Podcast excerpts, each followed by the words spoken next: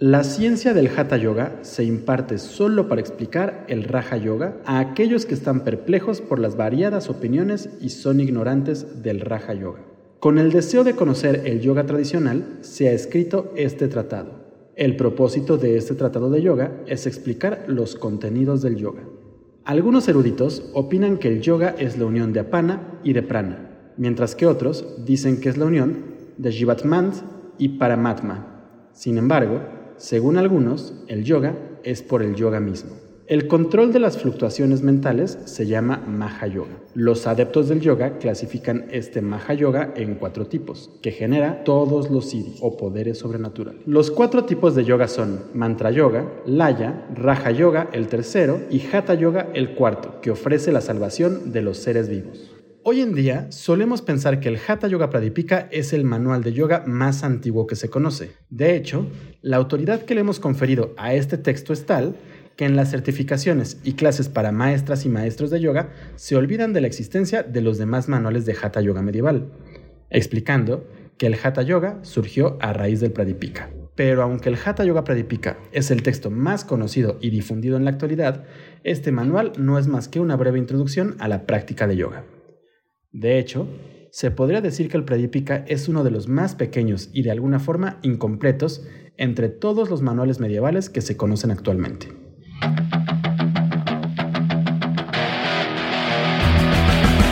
Yoga una disciplina ancestral que se convirtió en uno de los negocios más lucrativos de la industria del fitness. ¿Cómo es que esta técnica antigua se convirtió en un negocio espiritual? ¿Realmente es yoga lo que practicamos hoy en día? ¿Qué chingados es el yoga? Yoga y más allá. Un podcast en el que buscamos entender la evolución de la práctica de yoga desde su filosofía ancestral hasta la práctica postural contemporánea. Acompáñanos a profundizar en esta práctica, entender sus conceptos y desmenuzar su historia.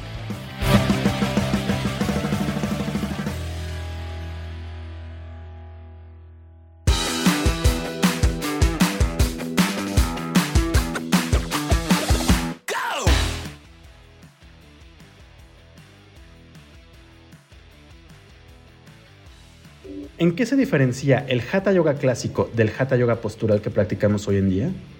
¿Cuál es el camino que debían seguir los yogis para poder alcanzar el yoga? ¿Cuál es la verdadera finalidad del Hatha Yoga? Bienvenida, bienvenido a Yoga y Más Allá, un podcast de Yoga Nidra MX en el que buscamos desmenuzar la práctica del yoga contemporáneo e iniciar un debate crítico de la misma, analizando la historia, los textos clásicos y la misma práctica. Como ya lo habrás notado, en esta ocasión quiero hablar de un manual de Hatha Yoga medieval, pero no me refiero al Hatha Yoga Pradipika. Más bien será el Hatha Ratnavali, uno de los tantos textos de Hatha Yoga medieval que se conocen hoy en día y que profundiza mucho más que el Hatha Yoga Pradipika en la práctica de yoga. En otras palabras, este es uno de los manuales medievales más completos que se conocen y en el que se puede encontrar una descripción detallada de las posturas, mudras y demás técnicas tradicionales de yoga, incluyendo algunas de las que creemos usar hoy en día. Acompáñame durante los siguientes minutos para hablar del Hatha Ratnavali y recorrer algunos de los versos de este manual de yoga medieval.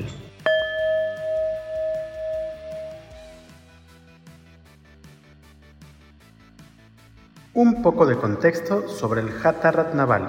En algún punto entre el siglo IX y el XII de nuestra era, Adinata, quien hoy es considerado avatar o reencarnación de Shiva, inició con la tradición Nath. Este grupo seguía las enseñanzas del Tantra, una doctrina o tradición que busca reconocer y experimentar aquello divino e indestructible que existe de manera pristina en el cuerpo humano. En otras palabras, busca experimentar la realidad tal y como es. Este detalle es importante, porque gracias a la influencia del tantrismo, los Nath empezaron a prestar más atención en el cuerpo humano, permitiendo que la postura y el pranayama adquieran más importancia dentro de la práctica de yoga. Para este punto, es importante mencionar que antes de la incorporación del tantrismo al yoga, esta disciplina veía al cuerpo humano y a todos los objetos mundanos como algo desagradable, pues estos nos atan al mundo de la ilusión y nos impiden poder apreciar la verdad. Y gracias al tantrismo, el yoga empezó a ver el cuerpo como un vehículo para poder prepararnos para la verdad, y por ende, se empezó a buscar la manera de mantener el cuerpo lo más sano y longevo posible. Fue así que los Nath empezaron a desarrollar diferentes técnicas que permitían mantener el cuerpo sano, al mismo tiempo que acercaban a los practicantes al Raja Yoga. La tradición de los manuales la inició Adinata con el Kekari Vidaya, un texto en el que se explica la ciencia del Kekari, misma que deriva en el Kekari Mudra, un mudra en el que se busca llevar la lengua a la faringe para alcanzar la Amrita, técnica que, por cierto, requería cortar el frenillo de la lengua lentamente durante seis meses. A raíz de esto, surgieron otros manuales como el Datareya Yoga Shastra, el Shiva Samhita, el Gorksha Samhita, el Yoga Vija y el Hatha Yoga Pradipika.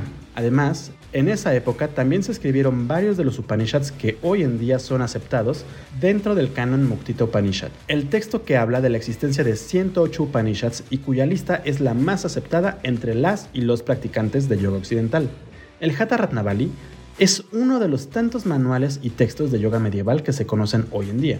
Este texto fue escrito por Srinivasa y muchos académicos creen que lo pudo haber escrito alrededor del siglo XVII de nuestra era. Un detalle interesante de este manual es el hecho de que junto con el Yoga Sintamani es el primer libro en nombrar 84 posturas o asanas de yoga. Un detalle interesante de este manual es el hecho de que junto con el Yoga Sintamani es el primer libro en nombrar 84 posturas o asanas de yoga y también el primero en describir 36 de estas posturas. Si ya leíste el Pradipika o escuchaste los episodios que dedicamos a este libro, seguramente me dirás que este libro explica que Shiva creó y enseñó 8 millones de posturas, y que de estas se considera que 84 son las mejores. Y entre las mejores, 32 son útiles para quienes habitamos el mundo. Y tienes razón. Sin embargo, en el Pradipika solo se menciona la existencia de las 84 posturas, y únicamente describe unas cuantas, mientras que el Hatha Ratnavali enumera y da nombre de las 84 asanas y describe 36 de estas. El Hatha Ratnavali ahonda en la definición y en los distintos tipos de yoga que existen. Explica la relación entre el Raja y el Hatha Yoga y las técnicas de purificación o hasta karmas. Menciona lo que un yogi necesita para poder iniciar con su práctica, ahonda en los kumbhakas y en los mudras. También retoma de alguna forma el sistema de Ashtanga Yoga Patanjálico, modificando los yamas y los niyamas, y, a diferencia de los sutras, ahonda fuertemente en la importancia de asana dentro de la práctica. Y al igual que muchos otros textos y manuales antiguos, hace énfasis en el samadhi y los cuatro estados en el progreso del yoga. Por último, cabe mencionar que este texto está conformado por cuatro capítulos, mismos que vamos a empezar a leer y a comentar a continuación.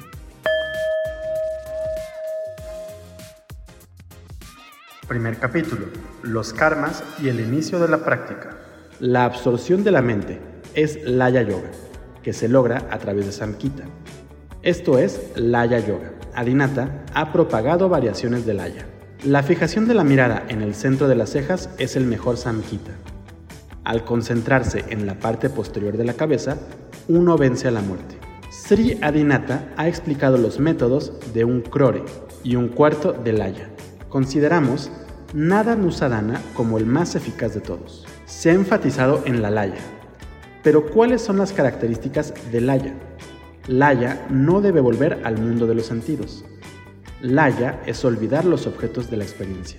El primer capítulo del Hatha Ratnavali inicia con los tradicionales saludos a los grandes maestros. Inmediatamente después, como pudiste escuchar al inicio de este episodio, empieza a explicar que la ciencia del Hatha Yoga únicamente sirve para poder alcanzar el Raja Yoga. Y continúa dando una definición de lo que es yoga. Algunos eruditos opinan que el yoga es la unión de apana y prana, mientras que otros dicen que es la unión de jivatmant y paratma. Sin embargo, según algunos, el yoga es por el yoga mismo. Esta definición me parece muy interesante, pues derriba todas las ideas contemporáneas de lo que es yoga. Además, nos da la idea de que se puede practicar yoga solo por practicarlo. También explica que el hecho de controlar las fluctuaciones mentales se llama Maha Yoga. Es importante señalar que para el Hatha Ratnavali, el Maha Yoga no es más que un estado o una técnica dentro del yoga, pues continúa nombrando los cuatro tipos de yoga. El Mantra Yoga, que se logra con la repetición de un mantra, el Laya Yoga, que se da cuando se absorbe la mente a través del Samkhita, el Raja Yoga y el Hatha Yoga. Sobre estos dos últimos nos dice, al alcanzar el estado de Raja Yoga, no queda objeto para los ojos o sentidos. Cita o mente no experimenta más modificación se trasciende el tiempo y el espacio. No hay necesidad de controlar la respiración o sufrir las dificultades de practicar dharana y dhyana. La cita o mente de quienes alcanzan el estado absoluto de conciencia a través de Raja Yoga no experimenta el despertar ni el sueño, estados vivos o moribundos. Trascienden el sentido del yo y el mío. Sin Raja Yoga como objetivo, asanas o kumbakas, o incluso los asombrosos mudras son inútiles. Una práctica constante de las técnicas de los asanas, varios kumbakas y mudras valiosos son los componentes de Hatha Yoga. Estos traen éxito en el Raja Yoga. El curso de prácticas Hatha, tal como se propaga, comprende los 10 mudras como Maha Mudra, los 8 kriyas, 8 kumbakas y 84 asanas. Sin Hatha no se puede lograr Raja Yoga. Así también, sin Raja Yoga como objetivo, el Hatha Yoga no se puede perfeccionar. Por lo tanto, Raja Yoga y Hatha Yoga son interdependientes.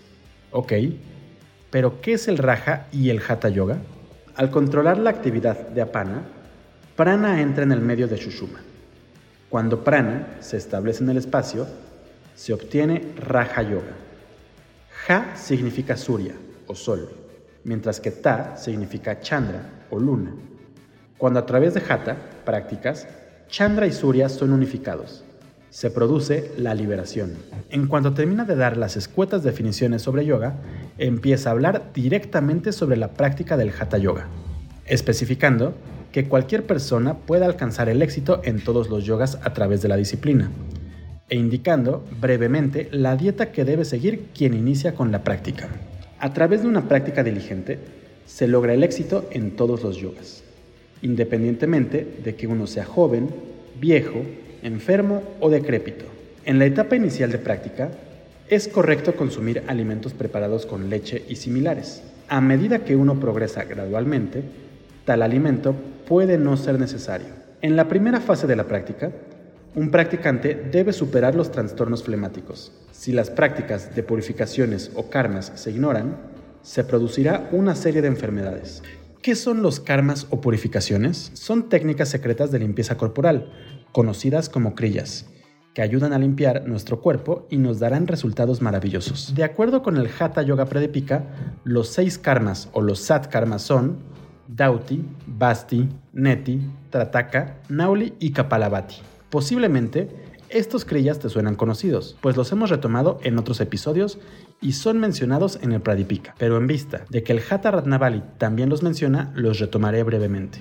Dauti consiste en tragar un trozo de tela húmedo y después jalarlo para sacarlo. Para realizar Basti, debemos sentarnos de cuclillas en el agua, introducir un tubo de bambú en el ano y contraerlo para jalar agua. Después debemos relajar para soltar el agua, limpiando el intestino. Neti Consiste en insertar un hilo a través de una fosa nasal y después sacarlo por la boca. Trataka significa fijar los ojos en un objeto y concentrar nuestra mirada y atención en este hasta derramar lágrimas. Nauli consiste en rotar el estómago de un lado al otro formando remolinos.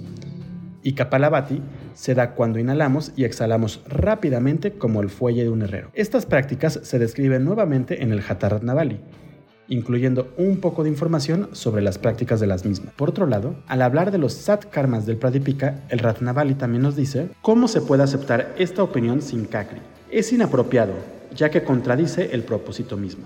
Para contrarrestar la opinión errónea expresada en el Hatha Pradipika, es como romperse las propias extremidades en un intento de escalar una montaña elevada. Uno no necesita usar un hacha para recortar las uñas. Los ocho karmas deben mantenerse en secreto, ya que son efectivos en la limpieza del cuerpo. Estos no deben ser revelados a nadie, como una mujer noble que no develaría su sexualidad a nadie.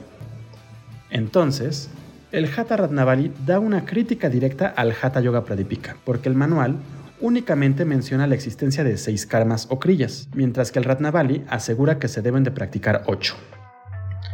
Es así que además de los karmas ya mencionados, este manual agrega el Kakri Karma y el Gaja Karna. Para realizar Kakri Karma, el Kriya que no es bien visto por su Atnamara, el autor del Pradipika, se debe de insertar la mitad de un dedo en el ano, abriéndolo y moviéndolo hasta que los esfínteres estén bien relajados, mientras que para Gaja Karani se debe de vomitar todo el contenido del estómago, estimulando y elevando el apana hasta la garganta. Definitivamente, son dos prácticas que muchas personas en el occidente contemporáneo no querrán realizar. Por varios versos más, el Hatha Ratnavali continúa ahondando en la descripción y en las bondades que generan los karmas o kriyas. Y al llegar al sexagésimo tercer verso, Srinivasa empieza a hablar de cómo es que los karmas purifican ubicaciones que no serán muy conocidas. Nauli Karma trae purificación de Manipura, ubicado en el ombligo.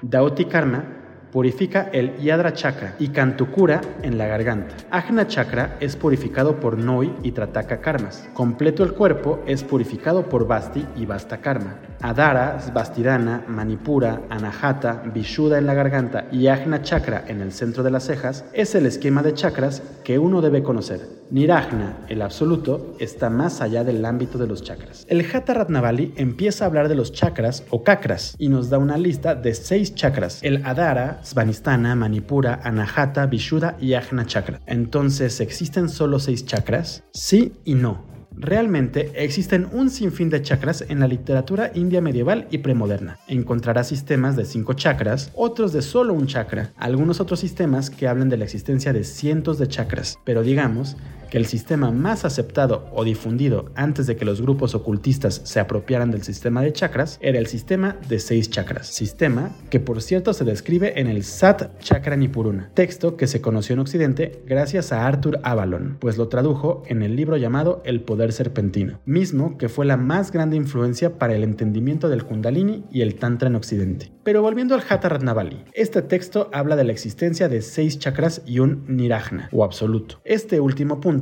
es el que después sería adoptado por los y las teosofas como un séptimo chakra, pero esa es otra historia. Los signos de éxito en Hatha Yoga son delgadez del cuerpo, rostro alegre, escuchar el sonido místico, ojos brillantes, una sensación de bienestar, control sobre el bindú, aumento del fuego gástrico y purificación de los nadis. Después de eliminar las impurezas como la grasa y la flema a través de la práctica de los ocho karmas, uno debe emprender la práctica de pranayama y se logrará fácilmente. Un practicante de hatha yoga debe rendirse en un lugar o país pacífico y justo, libre de problemas y donde se den limosnas. Debería quedarse solo en una pequeña cabaña. Según los expertos de hatha yoga, una cabaña ideal para la práctica del yoga debe tener una entrada pequeña, sin pozos ni agujeros, ni demasiado alta ni demasiado baja, bien untados con una pasta de estiércol de vaca, limpia y libre de insectos, con una plataforma con dosel afuera y un pozo con agua pura y una valla alrededor. Y así, el Hatha Ratnavali continúa explicando el lugar donde debe vivir un yogi, así como la alimentación que debe seguir y demás cosas que debe de evitar. Afirmaciones que, por cierto, afirmaciones que, por cierto, fueron retomadas directamente del Hatha Yoga Pradipika. Los alimentos recomendados para un yogi deben de incluir granos buenos como el trigo, arroz, cebada, sástica, leche, ghee, nata, mantequilla, caramelo de azúcar, miel, jengibre seco, frutos de pátola, el conjunto de cinco verduras recomendadas de hoja verde y agua de lluvia. La lista de alimentos nocivos consta de gustos como amargo, agrio, picante, salado, vegetales de hojas verdes, agrio, gachas, aceite, mostaza, sésamo, pescado, alcohol, carnes como cordero, etc.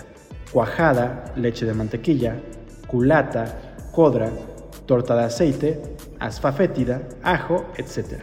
Uno debe evitar la compañía de personas malvadas, el fuego, las mujeres, la caminata larga, el baño matutino, saltarse comidas y el exceso de ejercicio físico. A través de la alquimia del mercurio se puede producir oro. La purificación de las enfermedades produce un cuerpo libre de enfermedades.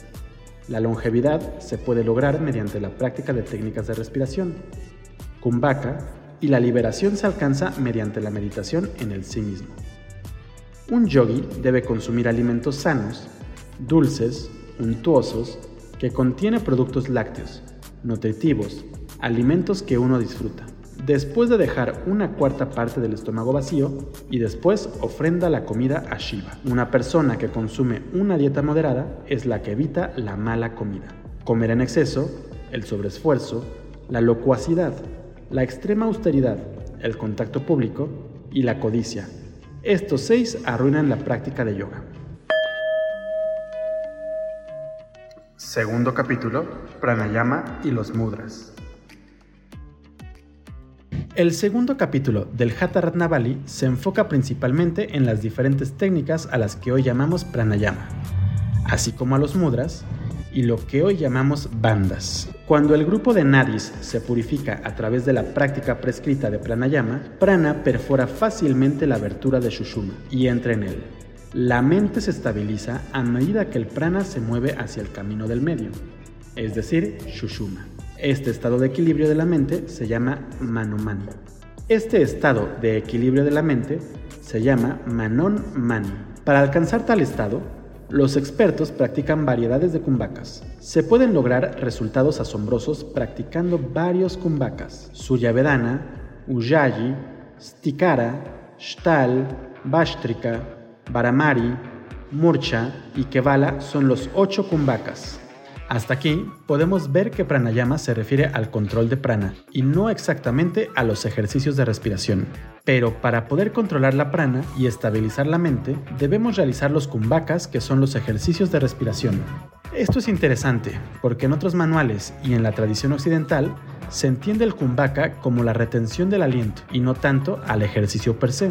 Una vez que menciona los diferentes kumbhakas, empieza a hablar directamente de Yalandhara Banda, Mula Banda y Udiyana Banda. Y es que de acuerdo al texto, se deben de aplicar estas técnicas pues nos ayudan a que el prana entre en el Brahma Nadi, también conocido como Shushuma. Habiendo dicho esto, empieza a describir algunas de las técnicas de Kumbhaka y explica los beneficios que otorga cada uno de estos ejercicios. Aspire lentamente el aire externo a través de la fosa nasal derecha de tal manera que el aire provoque una fricción en la garganta hasta el corazón y se produce un sonido sonoro.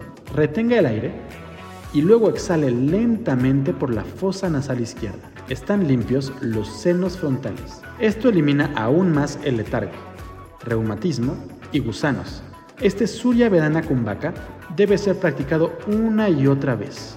Cierre la boca, inhale lentamente por completo a través de las fosas nasales con un sonido de fricción que se siente desde la garganta hasta el pecho. Retenga la respiración de la manera indicada antes y luego exhale a través de la fosa nasal izquierda. Esto es Ujjayi Kumbhaka, que cura los trastornos flemáticos de la garganta, aumenta el fuego corporal, elimina las morbilidades de la red de los nadis, el estómago y el cuerpo constituido. Esto debe practicarse todo el tiempo. Siempre se debe de inhalar por la boca produciendo sonido. Se retiene el aire y exhala por las fosas nasales. Con esta práctica, uno se vuelve como un cupido. Es respetado por la yogini chakra. Se vuelve capaz de crear y destruir y no sufre de hambre sed, sueño o somnolencia. Retención de la respiración con gran comodidad, independientemente de inhalación o exhalación. Se llama Kevala Kumbhaka, que es la pranayama real. Para quien domina el Kevala Kumbhaka sin inhalación o exhalación, para quien domina el Kevala Kumbhaka sin inhalación o exhalación, nada le es inalcanzable en los tres mundos. A través de la técnica de Kevala Kumbhaka, uno puede fácilmente contener la respiración al propio deseo. Esto es indudablemente Raja Yoga. Después de dedicar 31 versos a describir las técnicas de Kumbhaka, Srinivasa empieza a hablar sobre los mudras.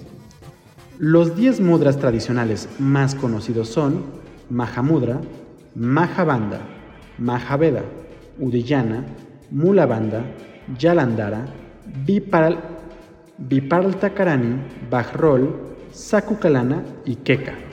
Estos mudras, propagados por Adinata, otorgan a uno los ocho poderes sobrenaturales y son muy respetados por todos los siddhas, pero son difíciles de lograr incluso por los grandes. En Occidente solemos pensar que los bandas son cierres energéticos, mientras que los mudras son sellos energéticos que realizamos con algún gesto corporal. Pero como podrás ver, en los trigésimo segundo y tercer verso, por lo que no deberíamos de separarlos. El primer mudra que describe es el Maha Mudra, mismo que consiste en sostener el perineo con el talón izquierdo, extendiendo la pierna derecha y sosteniéndola con ambas manos. Al hacer esto, se debe de inhalar y aplicar Yalandarabandha, reteniendo el aire en la región superior del abdomen. Al hacer esto, Kundalini Shakti se yergue, cesando el funcionamiento de Ida y Pingala al realizar este mudra, aplicando también Mula Bandha y dirigiendo la mente hacia Shushuma, también se está aplicando Maha Bandha. Contraiga la garganta y presiona la barbilla contra el pecho. Esto es Yalandharabandha, que elimina la vejez y la muerte prematura. Además, ata la red nerviosa, lo que restringe el flujo descendente del néctar que resuma en el espacio. El conjunto de las tres bandas es de gran importancia en todos los tratados de yoga e incluso es practicado por los siddhas eminentes. Y así continúa explicando los diferentes mudras y bandas, explicando la técnica para aplicarlos, así como los beneficios físicos, mentales y espirituales que estos conllevan. Debes saber que en la práctica del Hatha Yoga medieval, el semen y los fluidos corporales son de suma importancia, pues en estos se puede escapar el prana. Por lo mismo, los yogis deben de conservar su bindú, es decir, su semilla, o semen, evitando desperdiciarlo. ¿Y esto qué tiene que ver con los mudras? Bueno, básicamente el Bajroli Mudra es un mudra que habla sobre el control del bindú. El texto da primero varias maneras de prepararse para el Bajroli Mudra, después habla de la práctica sexual de este mudra y termina hablando de la importancia del mismo. A continuación, leeré unos 11 versos de los que dedica el Hatha Ratnavali a la práctica de Bajroli, saltándome algunas de las preparaciones para la misma. Bajroli despierta Kundalini, limpia a fondo los nadis y unifica a Pana y Prana. Explicaré el orden de la práctica según la tradición. Debe ser seguida por un sabio, ya sea joven, mujer u hombre. Los practicantes de Hatha deben seleccionar el tubo que es 20 dígitos de longitud, liso, fino, pequeño y redondeado en un extremo. Dicho tubo debe de insertarse con cuidado en el genital. Luego se debe soplar a través del tubo para que entre el aire. Uno debe soplar con esfuerzo y lentamente a través del tubo para que entre el aire en la uretra. En un lugar desolado, Habiendo colocado abajo de una hermosa mujer desnuda y estando él también desnudo, uno yace boca abajo. La mujer también debe practicar kumbhaka un poco. Ambos deben abrazarse estrechamente y el pene debe penetrarse en la vagina. Ambos deben besarse y hacer gemidos. Ambos deben pellizcarse entre sí con uñas, retener la transpiración, dominando la técnica. Uno debe succionar el bindú de la vagina y también tirar hacia atrás y preservar el propio bindú que está siendo secretado. Uno debe chupar el propio bindú que está fluyendo y conservarlo. Por lo tanto, al preservar el bindú, un adepto del yoga supera la muerte prematura. La secreción de bindú causa la muerte, mientras que la preservación genera longevidad. El semen de un ser humano está bajo el control de la mente, mientras que la longevidad está bajo el control del semen. Por lo tanto, el semen y la mente deben controlarse cuidadosamente. Rajas o flujo menstrual, que es como el plomo rojo, se encuentra en el órgano genital femenino. Una mujer que menstrua debe conservar tanto rajas como bindú. En el momento del ciclo mensual, el semen puro que se eyacula en la vagina se mezcla con el flujo menstrual de la mujer, siendo movido por Bayo. Con la práctica del Bajroli, el éxito en el yoga se vuelve fácil. Una mujer no debe emprender la práctica de Bajroli si no está bien versada en las técnicas yogicas. Entonces, el Bajroli Mudra es un acto sexual. Sí, pero es un acto sexual ritual en el que ambos participantes buscan el éxtasis o la realización divina a través del sexo. Recordemos que el Hatha Yoga medieval es de origen tántrico y por lo mismo recurren a algunas de las ideas de esta doctrina. Y aunque el Tantra no se enfoca realmente en el sexo, sí hay alguno que otro ritual que podría tener que ver con esto. Ahora, algo importante del Bajroli Mudra, tal como se menciona en el Hatha Ratnavali y en otros manuales medievales, es el hecho de que esta práctica es la que desató la idea del yoga tántrico o sexo tántrico de la que tanto hablamos hoy en Occidente. De hecho, la práctica de este mudra llegó a Occidente gracias a la sexóloga, ocultista y activista Ida Craddock en la primera década del siglo XX. Craddock usó la idea de Bajroli Mudra explicando que una pareja sí puede buscar la realización divina a través del sexo, pero en aquel entonces las ideas de Craddock fueron vistas como obscenas por el gobierno de los Estados Unidos, y gracias a estas fue sentenciada a cinco años de prisión pero no llegó a cumplirlos porque se suicidó la noche anterior a ser trasladada a prisión. Krishnamacharya, el padre del yoga postural, también habló brevemente de esta técnica, pero muchos expertos, entre los que se encuentran Norman Schochman, asegura que por la manera en la que describe la técnica, nunca llegó a practicarla o estudiarla realmente. El punto es que después de dedicar varios versos al Bajroli Mudra, el Hatha Ratnavali continúa explicando el Sahol y el Amaroli, dos variaciones de Bajroli. Sahajol consiste en un acto en el que el hombre y la mujer se untan en el cuerpo cenizas de estiércol de vaca mezcladas con agua después del bajroli, mientras que amroli consiste en beber e inhalar la orina propia mientras que se está realizando la preparación de bajroli. Así como uno agarra a la serpiente dormida por la cola y la levanta, de manera similar debe despertar a Kundalini de su letargo. Entonces, ella de repente se levanta al terminar de hablar de Bajroli, Srinivasa empieza a hablar de Kekari Mudra. Kekari forma el Mudra Supremo, que rápidamente hace que el prana se mueva hacia Shushuma. Kekari es un término sánscrito que se puede traducir como aquella que se mueve entre el éter, y es una de las técnicas más importantes dentro de la práctica medieval del Hatha Yoga. De hecho, el primer tratado que se conoce sobre Hatha Yoga es el Kekari Vidaya de Adinata, el fundador de la tradición Nath. Este tratado explica la ciencia de Kekari, explicando cómo es que a través de esta técnica el yogi puede alimentarse de amrita, el néctar de la inmortalidad. Si has leído el Hatha Yoga Pradipika, seguramente sabrás que la preparación para el Kekari Mudra consiste en cortar muy gradualmente el frenillo de la lengua a lo largo de seis meses. Y una vez que se realizó esto, se debe llevar la lengua al entrecejo por dentro de la boca. Pero el Hatha Ratnavali afirma que esto no es suficiente para poder practicar el Kekari, pues no se puede realizar este mudra sin Sankita y Snik Halal diferentes formas de mover la lengua y lugares a los que se debe de llevar. De esta forma, ahondando en las bondades de Kekari Mudra, termina el segundo capítulo del Hatha Ratnavali.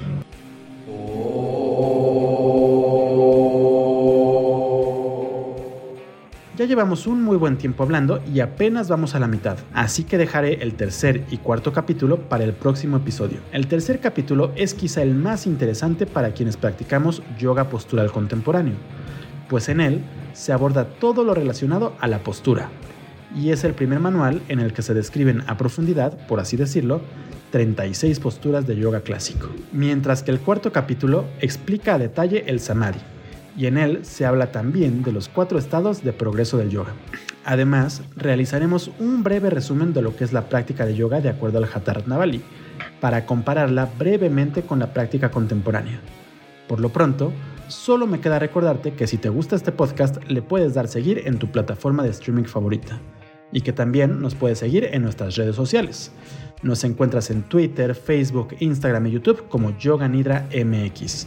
Y si quieres conocer más sobre la práctica del yoga clásico, los textos medievales y ancestrales, las posturas y filosofía del yoga, o incluso sobre la historia de esta disciplina, puedes revisar los diferentes artículos que subimos constantemente a nuestra página web www.yoganidra.com.mx.